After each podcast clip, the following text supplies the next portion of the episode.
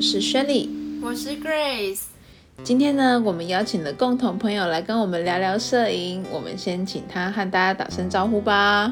Hello，大家好，我是伟汉。伟汉跟我一样都是新主人，那他也是淡江大学摄影社的社长，所以我们今天邀请他和我们分享他在摄影路上的心得或是感受。是的，没错。那首先呢，其实我也蛮好奇，伟汉当初接触摄影的契机是什么啊？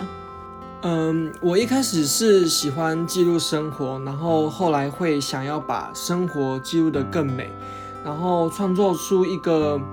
作品，然后我会想把这个作品变成是一个独一无二的这样子。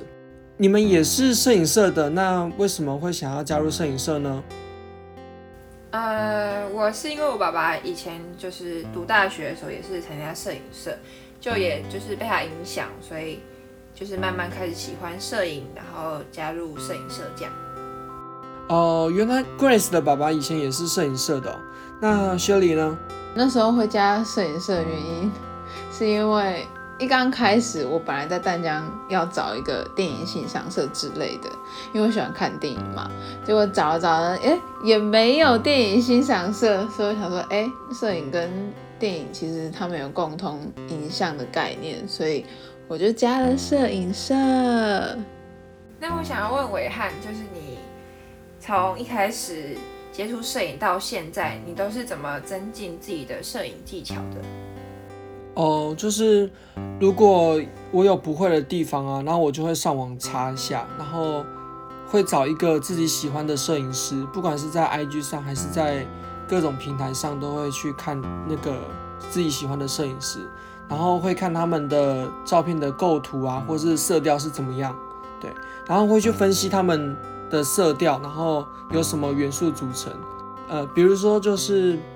之前有我有一个喜欢的色调，就是 Origin and Tell 这个色调，那它是由冷暖对比去做出的一个反差的效果。然后，如果你照片中有这个冷色系跟暖色系的话，那你拍那用这个色调去调出来的话，就会蛮有对比感，然后就会我会觉得是蛮有艺术的一张照片。呃，如果你问我说如何增进摄影技巧的话，我主要还是上网查，然后观摩。去学习这样，对，那有时候会约一些摄影的同好，然后会跟他们一起出去拍照。嗯，我真的觉得就是多看没有帮助的，就是我很喜欢看，就是各种平台，像小红书，现在就是就是大陆那边的摄影师也会分享他们都是怎么拍，然后呃，他们也会分享他们的色调数据之类的。那也像。呃，就像刚刚伟汉说的，像我如果喜欢小清新风格的话，我就会上网查他们的数据，然后看他们照片的元素有什么之类的。可是我比较不会去把一张照片调成，就是比如说什么暖色调啊、冷色调，其实我比较不会去调这个，因为我的朋友都知道，其实我的摄影风格比较。走黑白的路线，就是我我我的摄影账上面全部都是黑白的照片，这样，所以其实我对调色这个部分比较没有研究。可是我觉得我还是相信色调对于照片还是蛮重要的啦，因为它有时候可以带给观影者一种比较特殊的情绪，甚至是一个当下的感觉吧。哦，所以薛里的照片都是比较偏向于黑白色调这样，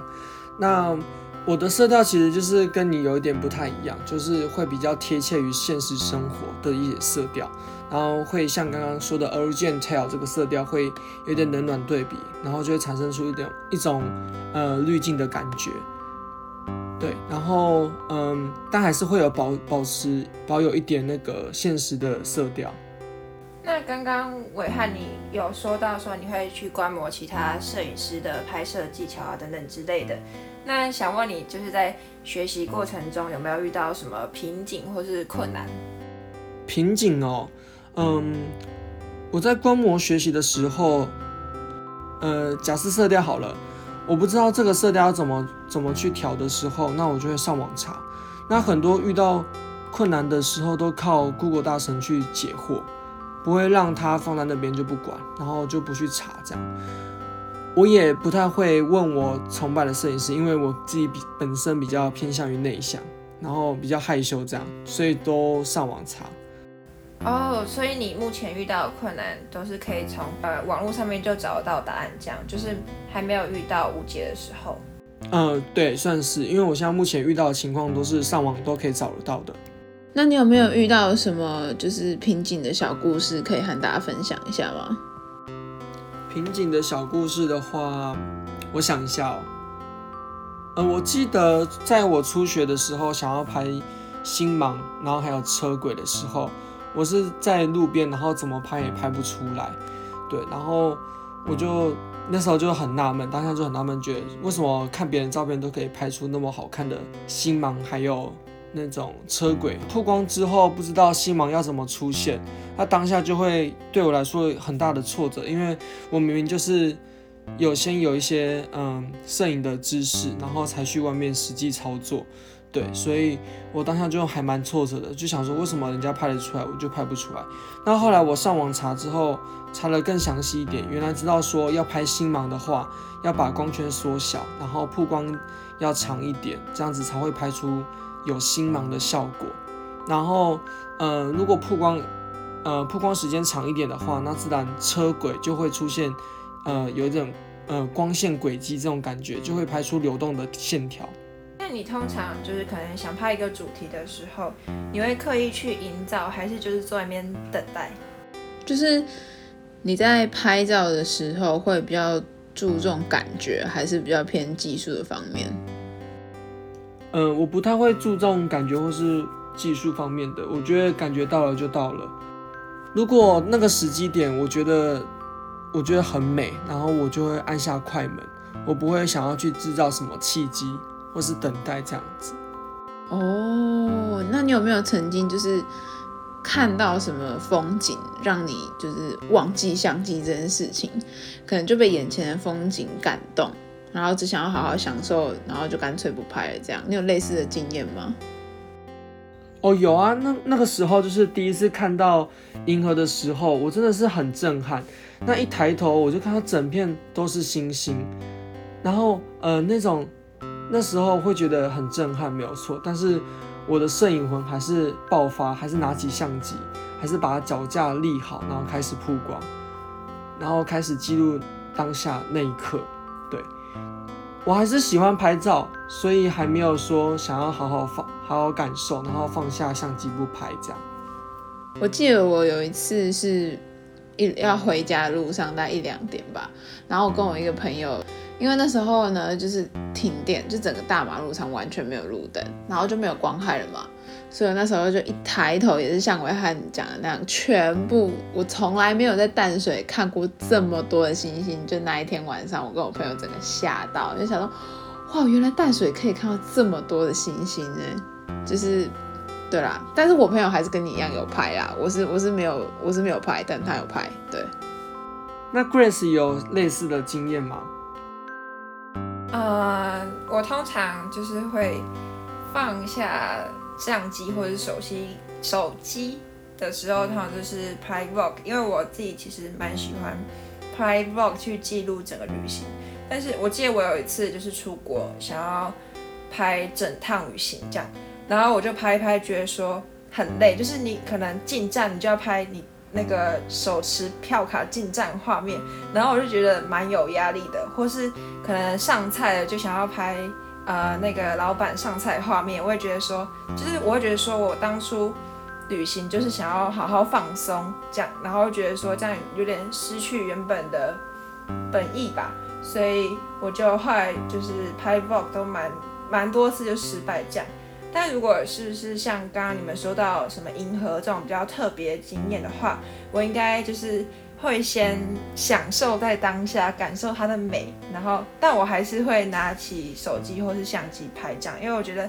就是我可能是我记忆比较差，所以我通常都会靠这种照片或是影片去回忆一下当下的时候，这样。哦，所以你跟我一样。会欣赏完之后，再拿起相机开始拍。嗯，对。那我想问伟汉，你喜欢摄影对吧？那你现在也接了摄影社的社长的工作。那我想要问你，就是你接了这个工作之后，你有没有什么不一样的心得感想？因为毕竟社长是算是一个工作，它是一个职位。那你在工作和兴趣之间，你要怎么去做一个平衡的动作？诶，我其实一开始是还蛮想当社长的，因为之前在高中的时候只有当教学长，呃，所以我想要尝试看看当一个领导者是什么样的感觉，然后还有顺便可以磨练自己。那时候是真的还蛮期待想要当社长的，但是当一当了社长之后，我就开始处理一些有关于摄影之外的事情，然后我就觉得压力非常大。呃，例如就是我会想下一次要开会要开什么内容，要开什么主题，还有如果干部发生一些内斗或是一些争执，那要怎么去解决？会想一些离离扣扣东西，算是一些行政的工作，不太像是。有关于摄影的工作，所以我会觉得，嗯，这个会比较偏向于跟摄影无关的，那就会非常有压力，而不是一个创作的过程。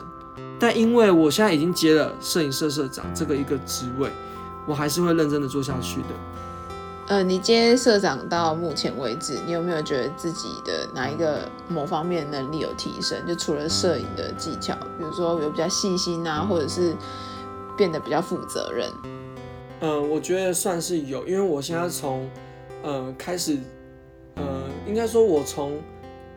开始接触这个岗位的时，呃，的时间大概已经有个，因为我从六月开始就差差不多已经开始在跟各个新的干部在开会了，那也过了差不多四五个月左右，然后我觉得。就是我的，我觉得我在处理事情的时候，想的各方面会比之前还没有当社长还要多，就是会想的比较细心，会考虑比较周全一点。然后危机处理的时的时候，我觉得算是会冷静下来，不会说匆匆忙忙的，然后就误打误撞。对，那我觉得这算是我自己一个还没当社长之前的一个突破。哦，所以其实你你会不会觉得，就有时候？冷静还蛮重要的，就是你在处理危机状况，或者是说呃有什么特别棘手的社团的事情的时候，你要你要先冷静下来，对吧？对啊，我觉得冷静是真的很重要。对啊，如果没有冷静的话，基本上你会处理什么事情都处理不好，那就会事倍功半。这些事情有消磨掉你对摄影的热爱吗？呃，我会把。兴趣跟所谓的社长这个职位去做一个区分，我不会，我并不会觉得说他们两个是有什么相关的，我会把他们分开。我今天在处理公事的时候，我会，呃，我不会把兴趣跟公事混为一谈。我觉得兴趣终究是兴趣。这我可以举一个例子，我之前在 IG 上面看到一个摄影师，然后他之前跟我是有出去外拍过，有一起拍照过的经验。然后他就在 IG 上面现实动态问说，有没有人有兴趣当摄影师还有剪辑师？对，然后但是我当时在，就是我人是在新竹的，因为我是新竹人嘛。然后我就看到那个现实动态，然后我我就很犹豫说要不要就是回他的线动，然后说我我有这个兴趣，能能去试试看这样子。我当时是非常犹豫的，然后我后来还是。就是回他心动，然后问他说能不能有这个机会去试试看，对，然后他就过不久之后就回我心动，然后呃回回我讯息，然后就说可以试试看，不过面试的话只有明天可以，对，然后我当下就非常又更犹豫了，因为我觉得，嗯，因为新竹到台北其实我觉得有一点距离，然后只是单纯去面试的话，其实我是有点不太愿意的，对，然后当时我就想说，好吧，还是给自己一次机会。那我就跟着我妈讲说，那我明天要去面试。然后我妈也觉得很、很、很奇怪，说为什么突然会去面试？会不会我怕我被骗，就是之类的？对，然后我还是去了。到了公司嘛，然后我就给他们看了我的作品，他们就说，哦，我拍的作品还不错。然后我就直接被录取。我觉得，哦，好蛮蛮讶异的。对，我在那边大概工作了一两个月，差不多。然后我就因为后来就因为疫情关系，所以就没有继续工作。对。然后我在那一两个月之中，我学到了还蛮多的，就是不管是在拍摄的现场啊，或是在呃剪辑的过程中，我觉得我学到的是非常多的。但是我在拍摄现场的时候，我觉得压力非常大，就是因为有些镜头只有一次的机会，如果错过了，那就会完蛋。对，然后还好我没有错过，而且我发现说在拍的时候啊，就是他们在录影的时候，嗯，他们都不会用自动对焦，因为他们觉得说自动对焦是有时候会失焦的，就是机器会判断错误。对，所以就全部都是用手动去去跟焦。那手动跟焦的话，我之前是很少，因为我都用都用自动自动追呃自动对焦，所以我对那时候还不太清楚，说要往左还往右转是远，就是对焦是放远还是放近。对，那时候还有点有点呃呃怎么讲，就是有点措手不及，然后有点有点杂乱，哎怎么讲？嗯，就是会有一点搞错这样子。嗯呃，如果说。在剪辑的时候，我觉得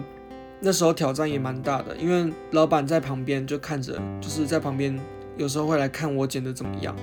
对，然后，嗯，我其他同事也会来跟我互相切磋。那如果我东西不太好的话，那就 就会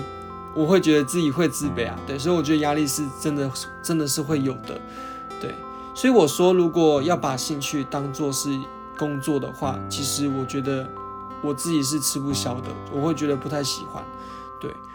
然后我觉得如果要把它当真的要把它当饭碗的话，会真的蛮辛苦的，因为毕竟我觉得摄影算是一个体力活，对。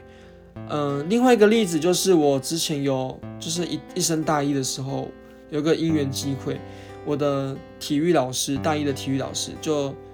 知道我会摄影，然后他就请我去当嗯。校庆的摄影师，那呃，校庆摄影师其实有分很多个，就是呃，因为淡江有什么时报社啊，或是其他的社，或是有些记录的一些媒体实习之类的，这些这些群体会帮忙记录以外，那这个老师是请我去当呃乐龄这个这个组的一个摄影师，对，就是为了呃帮他记录他们这个这个乐龄学习，就是那个 USR 那个什么。呃，校园计划那个东西的组，对，然后我去帮他们拍，然后，呃，我那时候就觉得说，呃，非常累，因为我要一一下上去到司令台上面，然后一下又要下来，然后要拍那个一堆人在下面竞赛的一些照片，对，然后我觉得要跑上跑下非常非常的累，对，虽然当下是不用参加那个那个校庆的一些跳舞，我觉得很爽，但是还是觉得。当摄影师很累很累，对，然后，嗯，拿到的薪水也是觉得，我会觉得说不会那么多，对，如果要除下来每一张的话，照片其实算蛮低的，除非是如果是要把它拿去卖艺术照，就是拿去展览或者是拿去印明信片，那可能每一张的单价会高一点。哦，所以就是当初。你想象摄影师这份工作跟现实生活中就有点出入，这样吗？对，我觉得是有差，对，真的差蛮多的。因为我平常摄影就是拍我想要拍的东西，但是如果今天到了一个公司上班的时候，要当他们摄影师的时候，那我要拍的东西基本上就会被老板给框架住，就是会主题会被受一些限制。对，虽然我上一个老板是蛮。蛮尊重我们摄影师的一些想法跟意见，就是会让专业的来，但是还是会有一些框架的限制，就不能自己去自由发挥。那在创作的时候，就是在拍，就是把它当工作的时候，工作上就会觉得，其实摄影就不是我想要的那个摄影。哦，所以你不是因为薪水这个方面，是你觉得你当初拍照就是为了创作，但是摄影师可能就是要。呃，符合老板的需求，他想要你拍什么就拍什么，这样吗？就是跟你当初的初衷不大一样了。嗯，如果讲到薪水的部分的话，我觉得是真的超级少。对，如果真的是一个默默无名的摄影师的话，就不是那种很大牌的，那其实每一张的照片出下来是非常少的价钱。对我之前有接过一个活动，然后就是我大概拍了。拍了大概八百多张，然后他才给我一千二左右。那除下来大概一张就是一点五块左右，那就我个人觉得非常低啊。然后还要帮他们后置，那基本上如果除下来要就是真的要斤斤计较去算的话，其实不如那种打工的一六一六八一一五八那种时薪的还来来的高，这样就是不如外面的工资还要高。那假如就是有一个学弟学妹，他就是想要往摄影师这条路上，呃，他可能梦想就想当摄影师这样，那你会给他什么建议或者是鼓励？我觉得学弟妹可以去试试看，就是先当几天的摄影师，或是做个几个月，然后觉得自己有兴趣，呃，看要不要再呃做做看这样。那如果没兴趣的话，可以先缓缓，然后去做别份工作。那如果真的做完那份工作，也是在做几个月之后，觉得还是觉得那份工作，另外一份工作不是那么好，想要回去当摄影师的话，那我觉得摄影师可能是你真正想要做的，那就是可以把。嗯，所谓的兴趣当做是一个工作来做，我觉得这个就是在考验大家怎么在兴趣跟压力中间去做平衡。因为一件事情其实做久了，难免都会有一些倦怠感，或者是一些就是你会有一种厌倦它的感觉啦。没错，如果要把摄影当做工作的话，是真的非常辛苦的。如果学弟妹想要把它当做工作的话，我是不太推荐的啦，对，因为真的是体力活，像是婚纱摄影或是一些活动啊，或是学士服拍摄之类的这些活动下来，你要东跑西跑，除非你是对这个摄影非常有热忱，不然其实我不是很推荐。呃，那如果是想要以一个艺术家的身份去创作的话，那当然是可以去尝试的，就像是自己当一个自媒体啊，YouTuber 啊这样子。可以拍自己想要拍的东西，或是嗯去参加各式各样的展览、摄影展，这样我是觉得还蛮推荐。如果是这样的话，会蛮推荐的。所以他们辛苦的点是眼睛要一直看着荧幕修图，像你前面讲婚纱摄影这种的，可能拍完就要坐在电脑桌前十二个小时，这样吗？其实摄影师有分两种，一种是一条龙包办大好的，另外一种是。只负责拍照，或是只负责修图。那有一些业主比较好，就是会把它拆开去付你薪水。他有可能会付你拍摄的薪水，那修图的薪水会另外算。对，那这样的话，你去工作的时候就不会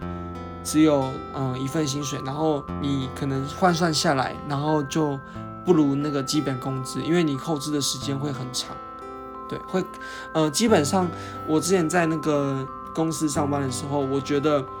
拍摄的时间一定会比后置修图或是剪片的时间还要来得短。嗯，也就是说，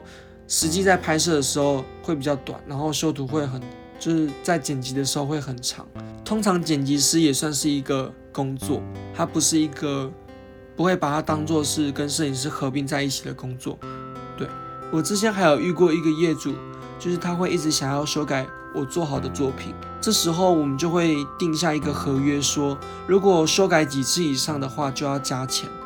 我之前是有看过，就是很多那种网络上面那种网红帮网红拍摄的那种摄影师，他们的报价是说，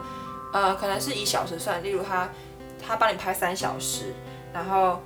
假如他这三小时拍一百张好了，他只会给你选你要的其中十五张。那他也只会帮你修那十五张，然后传给你，也不会多传之前其他没有选到的原图这样。然后他还有规定说，如果你还要多修其他照片的话，就要还要再加钱这样。是不是也有这种类型的摄影师？哦，有啊，我有听说过，但是我没有遇过。对我，因为我觉得这样会比较好，对于摄影师来说会减轻很多工作量。对。然后这边顺带一提，所谓的精修就是把想要的照片啊丢进去 Lightroom 或是 Photoshop，然后去很仔细的去修。那可能修这一张图可能会花上你半个小时或甚至是一个小时的时间才会修好一张图，对吧？那这可能这个时间是夸饰啊，对吧？但是真的是还蛮长的。我之前也有做过要全部修的，那真的是会很想死，对，因为我觉得一次要修这么多张，我真的是受不了。那我可能就会说，在同一个场景下去拍的话，那你的 ISO 跟光圈还有快门都不会变的情况下，那就会把它先修好，又修好一张，然后把它复制，然后贴上，这样就可以大量的产出一些照片。嗯，所以这样听下来，发现其实摄影师没有我们大家所想象中的那么美好，就是可能只要按下快门给图就可以收钱，这样摄影师也有他们的辛酸史呢。是的，没错。那我们谢谢伟汉今天和我们分享担任摄影社社长的心得感想，还有摄影师这份工作的大小事。在结束之前，我们让伟汉来宣传他的摄影账吧。哦，好啊，呃，我的摄影账是 Steven Shaw 一零一一 S T E V E N 底线 H S I A O 一零一一这样。这个账号是我专门来放摄影作品的账号，虽然粉丝非常少，但是我乐在其中，因为我喜欢的就是拍照。我不管粉丝的人数如何，按赞次数怎么样，我觉得分享自己的作品才是最重要的。没错，没错。大家如果有兴趣的话，赶快追踪起来吧。是的，没错，大家也别忘了发到我们的官方 IG 账号 G 点 N 点 Box。那我们就要跟大家说晚安喽，大家晚安。晚安。晚安。